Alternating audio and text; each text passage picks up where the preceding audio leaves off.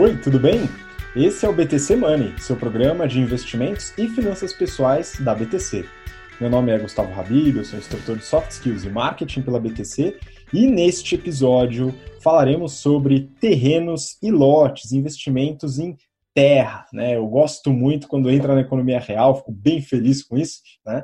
E aqui a gente está é, indo para o final de uma série bem longa que a gente fala sobre ativos imobiliários. Né? Então, se você está acompanhando agora, chegou de paraquedas, não sei o que aconteceu, volta. A gente tem muito conteúdo no BTC Money, tanto no podcast como no YouTube, né, falando sobre imóveis próprios, é, REITs, a gente falou no episódio passado, né, então investindo em imóveis e é, ativos imobiliários no exterior, principalmente nos Estados Unidos, e uma longa série sobre fundos imobiliários. E hoje falaremos sobre investimentos em terra, terreno, lote, fazenda, etc. A gente vai trocar algumas informações aqui com você, já passando o disclaimer que nada do que a gente fala aqui no BTC Money é uma recomendação de investimento de alguma forma. Tá? São informações que a gente troca com você, algumas experiências que a gente passa, né, alguns conhecimentos, para que você possa tomar sua decisão da melhor forma.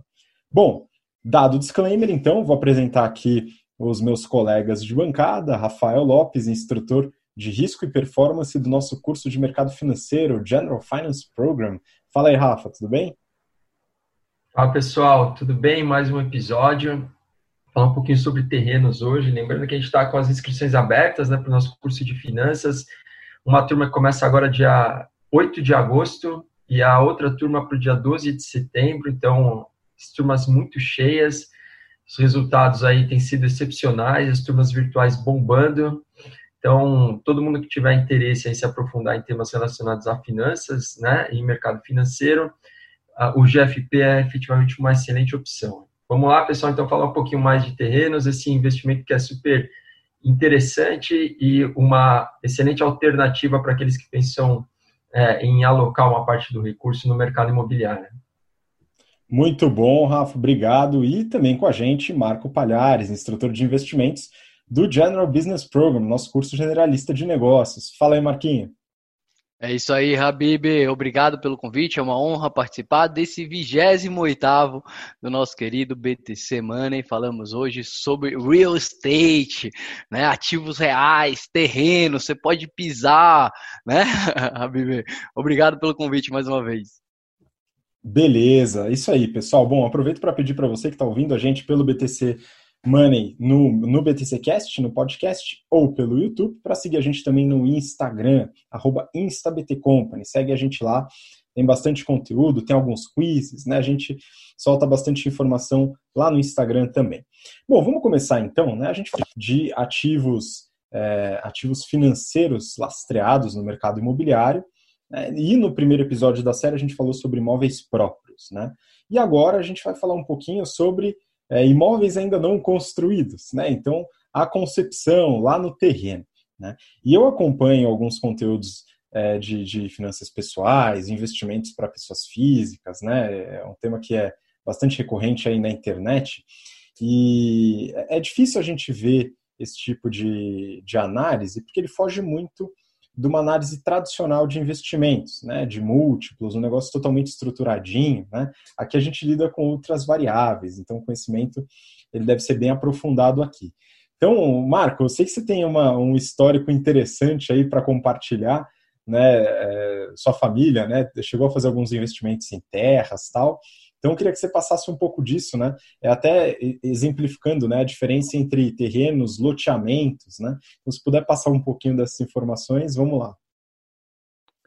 Legal, obrigado, Habib. Eu tenho algumas experiências para compartilhar. Minha, minha família é, é, investiu alguma época em, em, em terreno e, e, mais especificamente, meu avô, ele deixou um, um, que na época eles moravam, né? Imagina, meu avô teve seis filhos, você precisa de uma casa grande, né? Então eles tinham aqueles terrenos, tal. É, hoje, né, pelo tamanho proporcional da casa, aquilo é quase uma mini fazenda, né? É, e a experiência que a gente teve foi o seguinte: a gente, é, meu pai herdou, né, junto com os meus tios, esse terreno, esse grande terreno, e encontrou com o primeiro problema que a gente tem é, é, investindo em, em, terras efetivamente, que é o problema da liquidez. Né? Como que ele ia fazer aquele, aquele investimento, aquele ativo, se transformar em dinheiro para efetivamente conseguir é, ser dividido entre todos os irmãos, todos os netos que estão aí é, como é, recebedores dessa herança. Né? E aí foi uma, uma solução bastante legal, que o que, que eles fizeram? Eles lotearam. Então aquele terreno que era grande foi loteado em 30, 40 terreninhos, né? E aí, portanto, muito mais fácil de serem comercializados, é uma liquidez muito maior. Né? É, por outro lado, eu tenho outra experiência de um tio meu que lá em Salvador, na época, investiu num terreno, e Rafa, olha que infelicidade, o terreno acabou sendo invadido. Então, criou-se uma comunidade, né, lá em Salvador a gente chama favela, e a favela cresceu, foi crescendo, tomou o entorno, e aí tomou ali o, o terreno de forma que o meu tio perdeu o, o, investimento. Então é um outro risco que a gente tem que ter quando a gente está falando de real estate, é realmente a proteção contra, por exemplo, invasão, né, proteção da propriedade. E é, um último exemplo que eu tinha é do meu pai, que uma época atrás comprou uns terrenos lá perto da, da do local onde ele cresceu.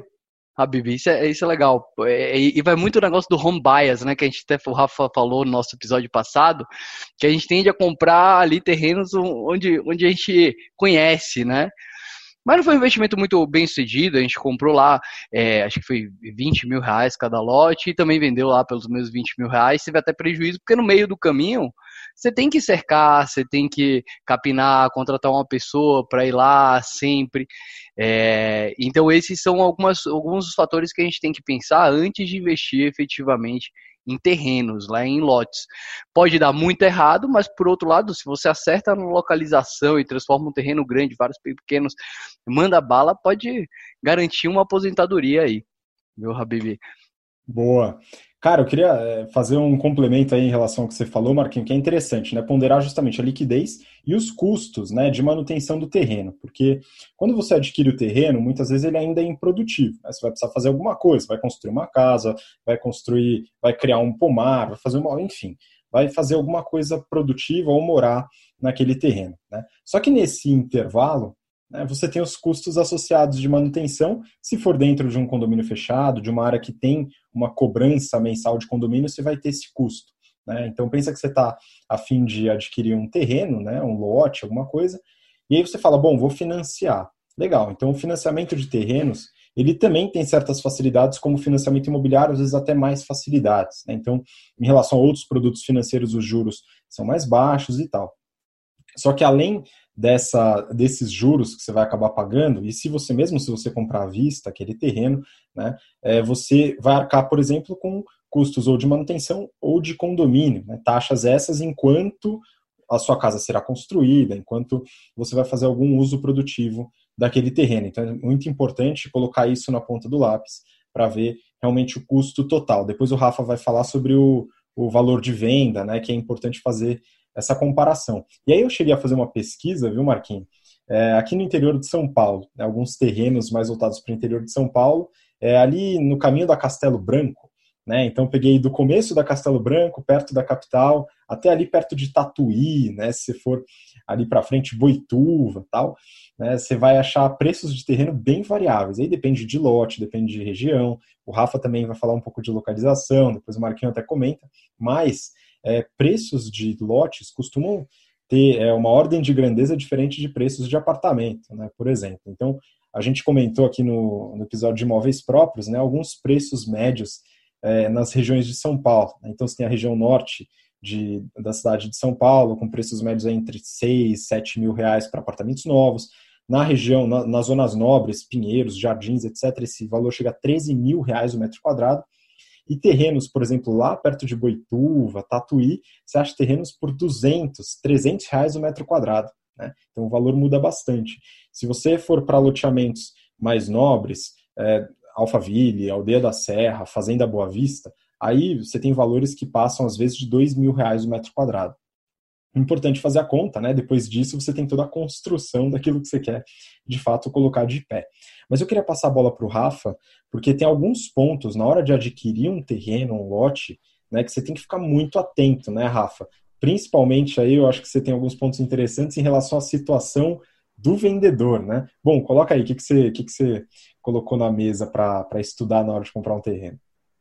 É, às vezes a gente tem a gente tem muita vontade de comprar um terreno, né? Eu acho aquele terreno que é o terreno ideal, o terreno dos sonhos, o terreno que a gente acha que a gente vai ganhar muito dinheiro e acaba pulando algumas etapas que são até um pouco burocráticas, até um pouco chata de fazer, mas que é fundamental que a gente tem que fazer, né? É, então, a primeira coisa que a gente tem que fazer é olhar para a documentação do terreno e verificar se ela está regular. O que, que é isso? Tem que ver se é, o terreno está registrado em cartório e se a matrícula está atualizada. Né? Além disso, é importante olhar também ah, se a, a, parte de impostos está, está ok. Né? Então, se o IPTU foi pago, como é que a gente faz isso? Através da certidão negativa dos tributos imobiliários. Aí a gente tem certeza que toda a parte de tributação está ok para não ter nenhuma surpresinha no futuro. O que mais que é importante? Documentação do proprietário, para saber se ele tem alguma ação judicial. Se tiver cônjuge, se for casado, a gente tem que também verificar a situação do cônjuge. Se o proprietário do terreno for proprietário também de uma empresa, é importante ver se aquele terreno não foi dado em garantia de nenhuma operação de crédito. É importante também ver se aquele terreno não está fazendo parte de um processo de inventário, né? Então, são todas informações é, relativas mais a essa parte justamente de documentação e tributação, para a gente ter segurança e tranquilidade para fazer a compra. Uma outra coisa relacionada a isso é verificar se os dados que constam da matrícula batem com os dados do terreno. Que tipos de dados? O tamanho do terreno e a localização exata. E para fazer isso, é importante a contratação de um topógrafo, porque só ele vai conseguir te passar é, ou te informar, né, te garantir que todas as informações ou os dados do terreno batem efetivamente com tudo aquilo que está registrado. Tá? Então, é, essas são todas as informações importantes. Indo um passo além, né, agora já imaginando que tudo isso está ok e a gente pode fazer a compra com tranquilidade. Uh, agora, a gente tem que, olhando de um ponto de vista de investimento, atentar para três informações importantes, que dizem respeito à localização, ao tamanho e o valor de venda. A conta simples, né, básica, que a gente tem que fazer quando a gente está pensando em fazer um investimento num terreno é se o valor de venda de um imóvel construído naquele terreno vai ser maior do que o valor de compra do terreno, mas o valor da obra em si. Né? Então, se o, o valor que eu vou gastar para comprar o terreno mais o valor da construção for menor do que o valor do imóvel, isso eu verifico fazendo uma pesquisa na região para saber por quanto eu consigo vender o imóvel, aí vale a pena o investimento porque eu vou ter um lucro, certo? Mas o que, que a gente tem que olhar então, ou quais informações são importantes sobre esse ponto de vista? A gente tem que saber o que, que a gente pode construir naquele terreno, certo? Porque se eu quero construir alguma coisa naquele espaço para vender, eu tenho que saber o que, que é permitido e o que não é permitido. E para isso, a gente precisa saber qual é o zoneamento do terreno. É uma informação que é passada pela prefeitura isso faz parte do plano diretor da cidade, tá? Então, a primeira coisa é quanto eu posso construir um lote e quais atividades podem ser instaladas no terreno. Se eu quiser fazer um ponto comercial ali, será que pode ter uma atividade comercial naquela parte, né? E aí, então, trazendo três itens que são itens é, que a gente deve verificar, há outros também, né? Mas são três itens que constam do zoneamento. O primeiro é o coeficiente de aproveitamento, ou seja, qual que é a relação entre área construída área do terreno. Se o terreno tem 100 metros quadrados, eu posso fazer uma construção de 100, 200, 300, 400 metros? Quais são as restrições? E aí, pensando que eu posso fazer em vários andares, né? não precisa ser uma construção térrea. Segundo item a taxa de ocupação, que é da área do terreno, então, no caso, na, na parte térrea, né, quanto que eu consigo efetivamente ocupar. E a, a, um terceiro ponto seria a taxa de permeabilidade, que a, a taxa de permeabilidade é a respeito justamente a uma parte do terreno que deve ser permeável, né? Só explicando um pouquinho melhor a taxa de ocupação, por exemplo, se você tiver varandas, coisas do gênero, isso, isso é considerado, né? Isso entra na conta, tá? É, um, uma, uma estratégia legal, né, levando tudo isso em consideração, para que a gente consiga, então, maximizar a eficiência do investimento, é quando você consegue diluir, vamos dizer assim, o custo daquele terreno na construção que você vai fazer. Então, se você compra um terreno e, monta, por exemplo, um pequeno prédio, uma edificação de três ou quatro andares, você está conseguindo é, diluir o custo daquele terreno em três ou quatro imóveis que você está construindo no mesmo espaço e depois você vai negociar. Né? Então, isso é um, é, um, é um ponto importante a ser avaliado. Uma outra coisa também importante que entra no custo de obra é quais são os custos que você vai ter, por exemplo, com um eventual, um eventual aterramento necessário, custo com é, contenção, drenagem. Então, são é, características do solo, tudo isso a gente tem que avaliar também para fazer uma uma previsão, né, um cálculo de custo de obra mais exato. Então, todas as informações bem gerais é até básico, mas grande parte das pessoas não se atenta e não conhecem, não sabe da importância né, e da necessidade de a gente fazer todas essas verificações. Muito bom, Rafa. Aí, puxando do, do ponto que você comentou, eu queria pegar especificamente da localização e alguns aspectos de terreno. Né? Então, uma preocupação que a gente deve ter, principalmente na aquisição de lotes, né? aqui falando mais lotes é, com característica mais urbana, né? mesmo que é, em regiões de interior, né, até difícil acesso, que acho que o Marquinho pode comentar um pouco na localização, né, é, quando a gente fala de lotes, uma preocupação muito grande é em relação ao nivelamento do terreno, aclives, declives, né, ou planificação. É, então você tem que colocar também na conta se o terreno ele tem um aclive, né, então a parte do fundo do terreno é mais alta do que a parte da rua, né, do que a entrada do terreno, né, você é, possivelmente vai ter um, você vai conseguir construir uma edificação lá no fundo, que vai ter uma vista, etc.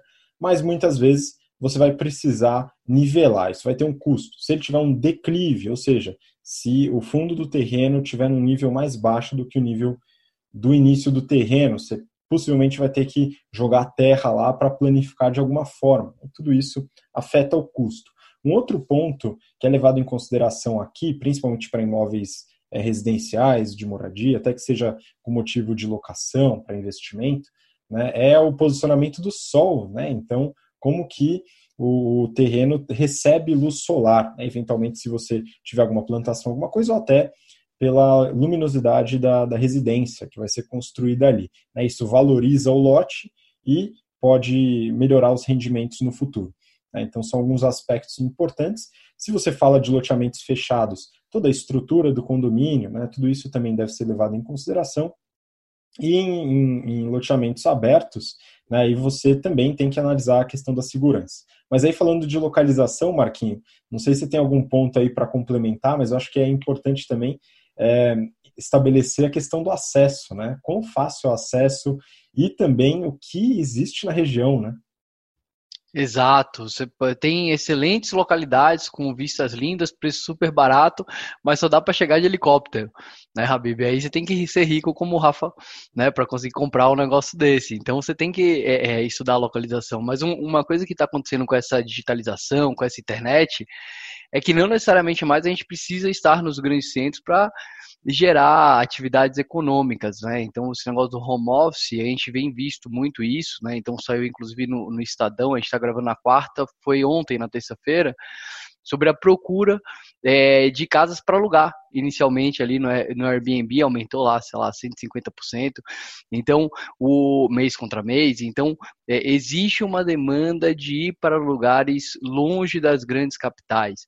Né? É, quando a gente fala em, em, localização, a gente tem que levar em conta dois aspectos. Né? A probabilidade daquele terreno é, como que ele está hoje, né? Isso vale também para propriedades, né, para casas, né? mas como ele está hoje, principalmente qual que é o potencial que ele tem no futuro, né? É, então, por exemplo, é, já conheci pessoas que que foram muito bem sucedidas comprando terreno no interior, daqui a pouco abriu outra outro shoppingzinho do lado, abriu um condomínio do outro e aquele terreno lá que no, no, antigamente era um monte de mato, né, virou uma coisa super valorizada. Então, o potencial é muito grande. Por outro lado, conheço, deu exemplo do meu tio aqui, comprou um terreno, a região ficou muito ruim, ele acabou até perdendo tudo, mas existe esse risco, né. É, é isso em relação à localização. Cuidado, né? Então a escolha e por isso até, Habib, que a gente leva muito pro home bias, né? E, e, eu acho isso até muito importante, né? Então você realmente conhecer o lugar ali que você está investindo. Pois é, eu acho que um ponto também para ressaltar é você, ao adquirir o terreno, ter completa clareza, isso se liga com o que o Rafa comentou, né, ter completa clareza da utilização que você vai fazer daquele terreno, né? tanto para incluir no zoneamento e, é, e, nas características ali permitidas pela região, pela cidade, que o Rafa comentou, como também pelo melhor uso do terreno. Né? Então, é, o meu sogro, ele tem, meus sogros, eles têm um pequeno sítio né, no interior de São divisa de São Paulo com o Rio de Janeiro, ali no, na, na Serra, e só para vocês terem ideia, não chega a internet com cabo, não. Ali é só satélite, pega mal a beça ainda, né? Então é muito difícil, né? Se eu vou para lá, provavelmente eu não vou conseguir gravar um, um BTC Money aqui, né? Porque a internet vai ser prejudicial ali.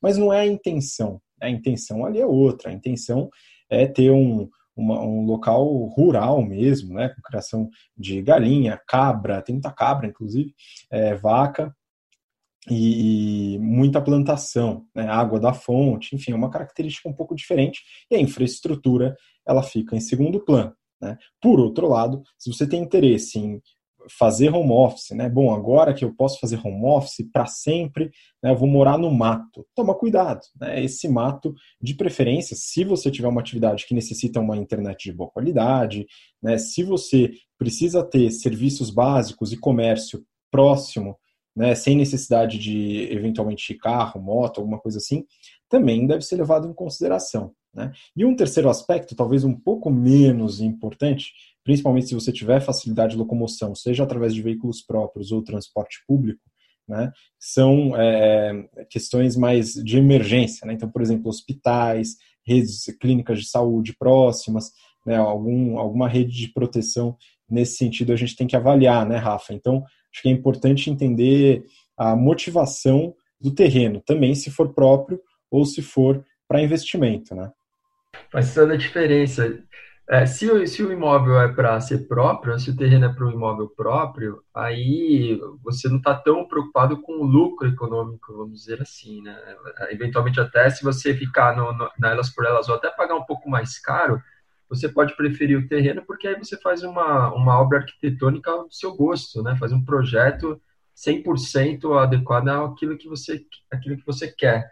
Então tem algumas vantagens da construção da casa própria, né? A partir da, da, da, da compra de um terreno que você não tem quando você compra uma casa pronta. A casa pronta ela já vem do jeito que vem e, obviamente, você pode encontrar uma casa que você goste, mas ela não vai ficar 100%, 100% do jeito que você imaginaria ou sonharia. Né? Então, claro, tem algumas diferenças. Agora, de uma maneira geral, a gente fala né, da compra do, do, do, terreno com, com fins de investimento, né? Mesmo porque, se for para uma casa própria, imagino que ninguém vai precisar de 3, 4, 5, 10 casas próprias, né? A gente compra uma na cidade e eventualmente uma no campo e já está mais do que bom. E acho legal também pontuar, eu tenho verificado e acompanhado um pouco do movimento aí de mercado, né, que vocês também fizeram alguns comentários, o, os terrenos eles têm se valorizado bastante é, em regiões mais afastadas, por conta basicamente do, da crise de saúde que a gente está vivendo, né? Então existe uma tendência das pessoas a saírem de apartamentos, a saírem dos centros e buscarem terrenos para construção de casas em regiões que antes não eram tão valorizadas, ou que se eram valorizadas já estão, estão sendo cada vez mais, né? Então, Alphaville, por exemplo, aquela região é uma região que a demanda por casas e terrenos aumentou muito, é, algumas cidades do interior e mesmo no litoral tem aumentado também. E, por outro lado, quem tem propriedades né, ou terrenos na cidade, pode ser que o efeito inverso comece a acontecer. Então, é, são são tendências, né, coisas que, que estão acontecendo no momento atual. Boa. E um último ponto que eu queria levantar aqui, que eu, que eu dei uma procurada em aspectos para se levar em consideração, né?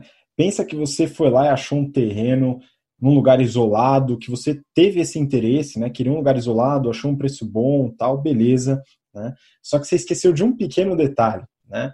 Para construir o que você quer naquele terreno, a não ser que você seja uma pessoa extremamente competente na arte da construção civil, da terraplanagem, de todos os aspectos de construção, você vai precisar de mão de obra, né? E aí, para você levar a mão de obra para aquele lugar, meu amigo, minha amiga, é uma complicação e tanto. Então, é mais um ponto que a gente deve levar em consideração. né, um lugar isolado, sem mão de obra disponível, você vai precisar levar um pessoal para lá, isso vai ter um custo bem mais alto né, do que se você estiver num lugar onde essa mão de obra já existe. Né?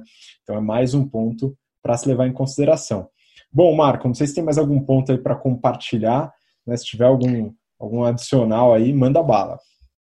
É, queria só comentar que semana passada a gente teve um dos maiores eventos né, de investimentos, aliás, o maior evento de investimento do mundo, né, a Expert aqui, patrocinada pela XP, sem fazer nenhuma propaganda, não estamos sendo né, patrocinados por eles, mas eles tiveram uma palestra muito boa que eu acho que vale a pena comentar, do Ray Dalio. É, essa palestra, inclusive, ele tem essa palestra no, no YouTube, né, em outras palestras antigas, mas se quiser cadastrar é de graça lá na Expert. E ele respondeu uma das perguntas justamente sobre o real estate. Né? Um dos pontos que o Ray Dalio coloca lá, e, está a minha recomendação para você ouvinte que está assistindo ou ouvindo a gente até aqui, assistir essa palestra, ele coloca que a grande impressão de dinheiro no mundo está fazendo com que o dinheiro se desvalorize. Né? Então ele lançou inclusive o, Cash Strash, né? contrariando aí os grandes investidores do mundo que, que acreditavam que o cash is the king, né? Cash é, o, principalmente na crise, cash é, é o rei é, justamente por causa dessa impressão de dinheiro, e foi perguntado para ele, falou, pô, Ray, então onde que, que, que, a gente coloca, se a gente não coloca em dinheiro, né, não, investe em, né, se a gente vê que o dinheiro vai perder a sua, a sua, o seu poder de compra, onde que a gente coloca o seu dinheiro? E aí ele fala de investir em ações, investir em ouro, e pergunta especificamente, e real estate? Ele fala que real estate é bem legal, só que tem um grande problema da liquidez. Né? Ele fala muito que o dinheiro ele flui de um lugar para o mundo e a gente está perto de grandes opções. Então, investir em imóveis é, talvez seja um pouquinho mais arriscado. Então, eu queria trazer essa, essa leitura que eu tive lá da palestra dele, Habib. Não, mas eu acho um belo complemento, Marco, porque eu particularmente gosto muito da inclusão de, de mercado imobiliário na carteira, justamente porque tem uma frase muito interessante de um americano que é muito estudado, né, Mark Twain, né, ele falava, é um comediante, né, genial, né, e ele falava, compre terra, não estão fabricando mais, né, porque é um ativo, é, por definição, escasso, né, dado que o planeta tem seus limites, né, então, é, é, é um ponto importante, né, e além de escasso, né, ele não é só escasso, ele também é útil, né, ele gera riqueza, ele permite a geração de riqueza, então é um ponto. A gente vai fazer um episódio ainda sobre essa questão monetária, né, Marquinhos? A gente ficou de discutir sobre isso, mas eu gosto bastante desse aspecto, porque é uma certa proteção nesse sentido, na minha visão. Acho importante avaliar esse tipo de investimento, mas é claro que tem o risco da liquidez. É, mas é importante analisar, pô, será que eu consigo gerar renda com esse investimento? É uma possibilidade. Beleza? Rafa, se tiver algum complemento, manda bala também. Se não, manda sua despedida para o pessoal. É isso aí, obrigado por mais esse episódio, a todos que nos acompanharam. Um grande abraço, até a próxima. Boa, Rafa. Marquinho, vamos lá. É isso aí, pessoal. Obrigado por terem ouvido, assistido até aqui. Até o próximo BTC Money. Obrigado, Habib. Valeu, Marco, Rafa, obrigado, pessoal. Obrigado você que ouviu ou assistiu até agora, pelo interesse e pela paciência. E voltaremos na próxima semana, né? A gente vai mudar de tema, a gente já falou bastante sobre o mercado imobiliário, vocês devem estar cansados já de ouvir sobre isso, mas a gente vai trabalhar sobre vários outros aspectos de investimentos e finanças pessoais.